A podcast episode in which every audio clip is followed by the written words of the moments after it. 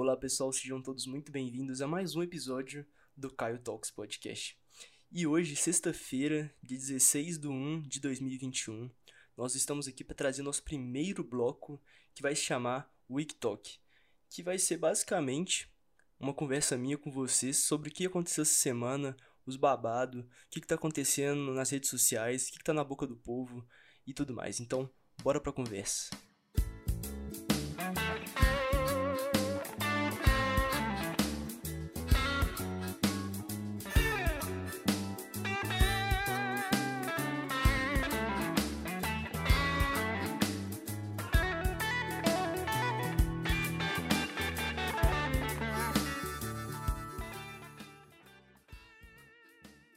Então, pessoal, como eu disse anteriormente, nesse bloco a gente vai ter uma pequena conversa sobre algumas coisas da semana, notícias, algumas fofocas. E antes de começar nossa conversa, queria saber como foi a semana de vocês, se foi tudo bem. Por aqui foi tudo ótimo, um pouco de correria, mas tudo bem. Só não foi tão bom pro nosso amigo Elon Musk. Na verdade, foi bem bom para ele, mas durou bem pouco. Porque Elon Musk conseguiu atingir o título de homem mais rico do mundo, passando o famoso Jeff Bezos e Elon Musk chegou, se eu não me engano, nas casas dos 188 bilhões de dólares. Que eu dei uma leve pesquisada aqui no tio Google. E isso vai dar cerca de 993 bilhões de reais na cotação atual. Quase um trilhão de reais é pouquinho, não é quase nada. E ele chegou nessa, marca quarta-feira passada, mas né, a, a, bolsa, a bolsa de valores da Tesla deu uma pequena desvalorizada essa semana e quinta-feira, Elon Musk perdeu 14 bilhões de dólares. E ele voltou, infelizmente, aí para ele a ser o segundo mais rico do mundo. E Jeff Bezos continua sendo o primeiro.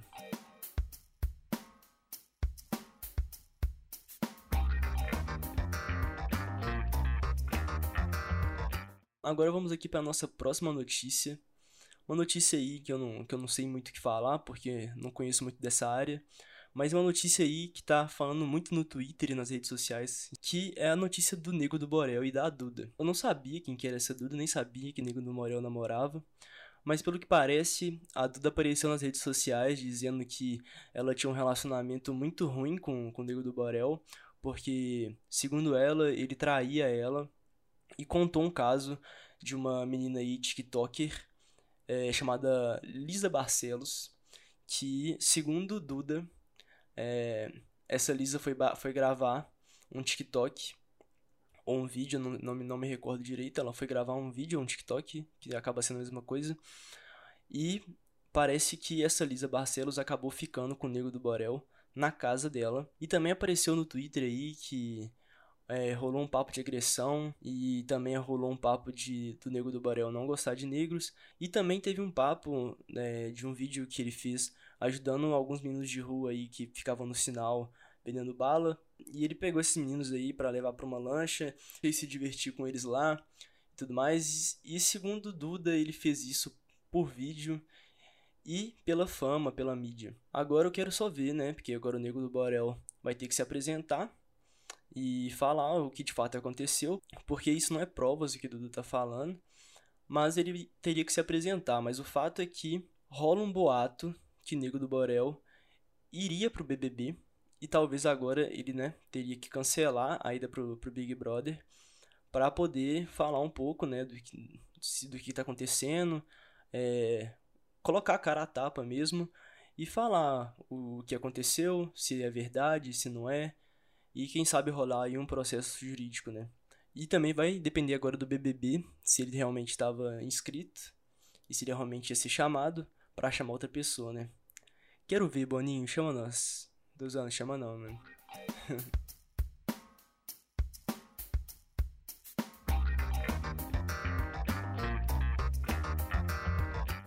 Agora vamos falar de, de uma notícia um pouco triste, né? Que é uma notícia aí é, que aconteceu com uma aviação. Que eu, não acho que é. Tipo, eu acho que um avião, assim, é muito difícil cair. Porque o avião ele foi feito para ser um transporte seguro, né? Porque ninguém, ninguém ia construir um avião para ele cair, né? Do nada. Mas é, aconteceu um acidente com um Boeing, um Boeing 737, que é um modelo do, da Boeing que vem dando muito problema. Que um estudo da Boeing mesmo aponta que desde 1959 até 2017, houve em torno de 15 acidentes com, com esse modelo, que se for parar para pensar, é um número grande para acidentes de, de avião.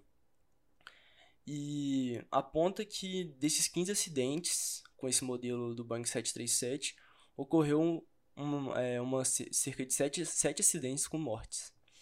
Mas é, esse voo que teve esse acidente agora foi um voo é, na capital da Indonésia, né, que é Jakarta, indo para Pontianak. E nesse voo tinha 62 pessoas, contando a tripulação, a aeromoça e todo mundo que estava lá.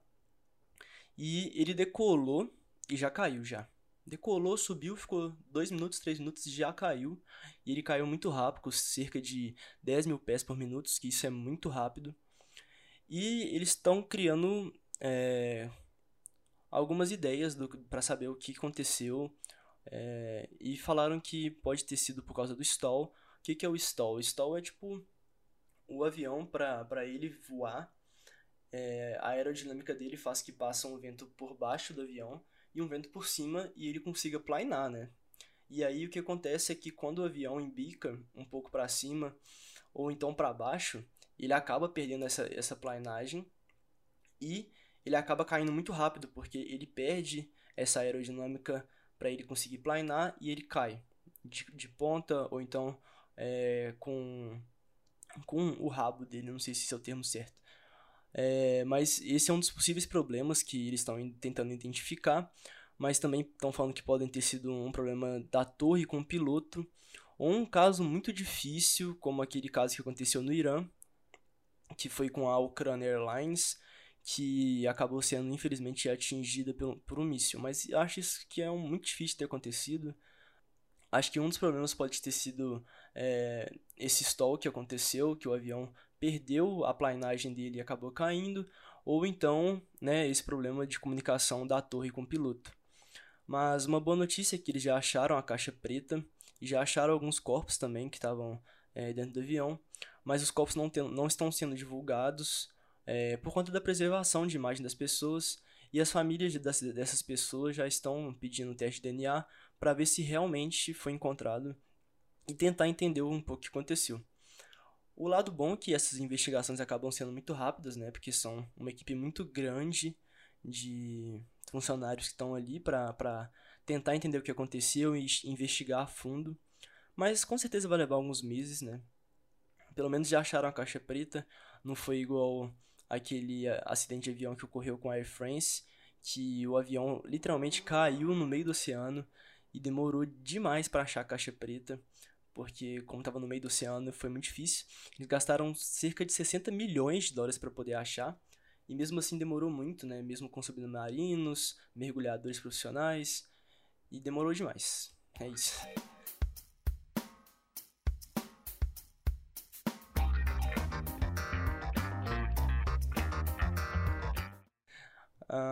Agora a próxima notícia vai ser a notícia da Ford, né? Que a Ford falou que vai suspender algumas coisas aqui no Brasil, vai sair do Brasil. E a Ford era, ela tinha três fábricas aqui no Brasil, né? Uma, uma fábrica na Bahia, na cidade de Camaçari, que inclusive era uma, era uma fábrica que era para ser em Porto Alegre, mas ela acabou não sendo por conta dos impostos da Ford e acabou indo para Bahia. Aí ele tem, ela tinha outra fábrica na, em Taubaté, em São Paulo, e uma fábrica no Ceará, na cidade chamada Horizonte. E a Ford tinha cerca de 12 mil pessoas e possivelmente essas 12 mil pessoas acabam ficando sem emprego, né, sem trabalho. Por que, que a Ford está querendo ir embora, né? Eu me perguntei isso quando eu vi a notícia e, e quis entender mais sobre por que, que a Ford está querendo ir embora assim do nada. Mas primeiro é que eles não querem ir embora do nada. E eles também não querem ir embora. É meio complicado. Eles querem ir embora, mas não quer. E eles também não vão embora completamente. Mas por quê? Tipo, a, a Ford ela tava com, com esse planejamento de fazer isso já tem um tempo. Mas aí a gente teve o azar de acontecer isso do nada. E aí eu dei uma pesquisada a fundo, também pensei um pouco e tentei entender o que estava acontecendo. E as soluções que eu achei foi, foram essas. A primeira foi a, a, primeira coisa que eu pensei, porque ela tá saindo porque Primeiro, o brasileiro ele não está tendo dinheiro, não está tendo condições para comprar um carro ultimamente, já que nós, né, nós brasileiros a gente está ganhando muito menos do que a gente consegue gastar. Esse é um grande problema, tendo em vista que eu acho, tipo, na minha perspectiva, todo brasileiro tinha que ter pelo menos é, uma chance aí de ter um carro, né, para poder ir para o seu trabalho, para poder levar seus filhos é, na, nas escolas e também ter, né, uma oportunidade de você fazer um lazer, você poder pegar seu carro e viajar né, no final de semana, ou então você é, ir num shopping com a sua família, ir num restaurante, mas isso não é a realidade da maioria dos brasileiros. E é por isso que a Ford deve ter pensado um pouco sobre isso também. E esse foi uma das coisas que eu pensei, mas o que a Ford falou foi que ela teve essa decisão porque ela tinha feito uma gestão errada e é por isso que ela decidiu sair. Mas ela não abriu a mão totalmente do Brasil porque ela ainda vai continuar produzindo carros, porque e ainda mais aqui no Brasil que são mais de 200 concessionárias, ela só é, não vai mais produzir os carros EcoSport e Ford Ka, pelo que eu li. E eles vão, eles decidiram focar mais em caminhonetes grandes e em caminhão, porque segundo eles, eles falaram que preferem é, crescer dessa forma por conta dessa má gestão que eles tinham feito antes da América Latina. E eles acham que esse é o caminho certo para eles agora. Focar mais em caminhão e caminhonete grande. Não faz muito sentido, né? Mas se eles acharam que sim, tudo bem. Mas a, a notícia boa é que pelo menos a Ford vai continuar prestando assistência aqui no Brasil. E também vai continuar as vendas, só que eles só mudaram o foco é, para caminhonete e caminhão, como já disse.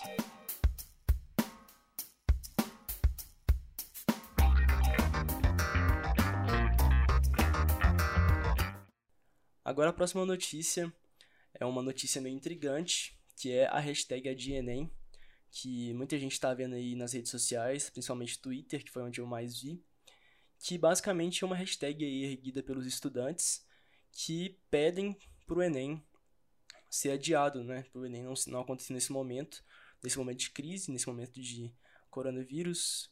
se você parar para pensar, é de fato uma hashtag aí relevante, porque devido a esse momento que a gente está passando, é um momento perigoso, né? Ainda mais, pelo menos aqui na minha cidade, é um momento onde a, a, a onda está crescendo, né?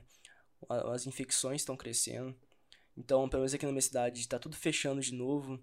Então, não tem comércio aberto, não tem nada aberto, e eles resolvem fazer isso.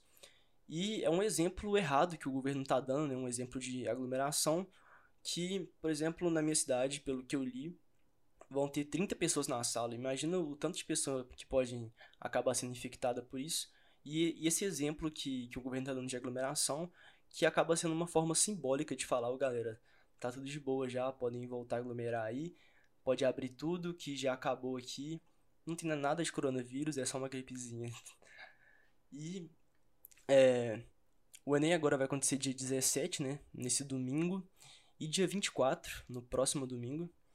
E ele acabou sendo adiado em alguns lugares, como no Amazonas, porque o Amazonas, por exemplo, ele percebeu que não tem é, como cuidar das pessoas infectadas mais, não tem mais suporte para isso.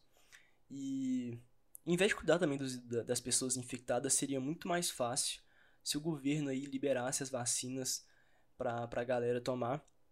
Mas também, né, não acho que vai acontecer agora sim, vai demorar um pouquinho mais aqui no Brasil. E também se parar pra pensar, não faz muito sentido acontecer o Enem agora por conta das infecções, principalmente se parar para pensar naquele jogo da Itália que aconteceu nas oitavas de final da Champions, que o time Atlanta colocou 40, 40 mil pessoas no norte da Itália. E dizem que foi por isso que o norte da Itália ficou muito em crise é, de infecção, teve muita infecção por conta desse jogo. E né, né, nessa crise do norte da Itália morreu muita gente e tudo mais. Mas mesmo com tudo isso, mesmo com com o pessoal falando para adiar o Enem e mesmo o governo sabendo é, das possíveis infecções e o que isso pode causar, eu acho muito difícil, principalmente agora, em cima da hora, hoje é dia 16, é, deles chegarem e falarem que o Enem foi adiado. Eu acho bem difícil, então eu acho que o Enem vai realmente acontecer provavelmente a situação aqui no Brasil vai piorar, né? vai aumentar a crise, mais pessoas infectadas, mais mortes. E isso vai acarretar, né? Aí é, principalmente no governo, mas em nossas vidas. Mas espero que tudo no final ocorra, ocorra tudo bem e que já já a gente tenha as vacinas para poder voltar à nossa vida, nossa rotina. E é isso, pessoal. Espero que vocês tenham gostado aqui desse episódio. É... Fiquem ligados aí porque tenho novidades muito boas para vocês nessa próxima semana. Então é isso, muito obrigado. Espero que vocês tenham gostado mesmo de coração, porque esse podcast está sendo feito com, com muita alegria, muito carinho envolvido, porque é uma coisa que eu gosto de fazer. E se vocês realmente gostaram, é, por favor, compartilhem, mostrem para seus amigos, seus familiares e me sigam no Instagram, underline caio.hs e Lá vocês podem interagir comigo, me falar o que vocês estão achando do podcast, é, se eu tenho que mudar alguma coisa, se eu tenho que acrescentar alguma coisa. E quem sabe você também pode participar aqui do nosso podcast, né? Seria bem legal de ter um ouvinte aí participando do podcast. Eu acho que eu nunca vi isso, eu achei essa ideia interessante agora que eu tive. E é isso, muito obrigado pela conversa e tchau!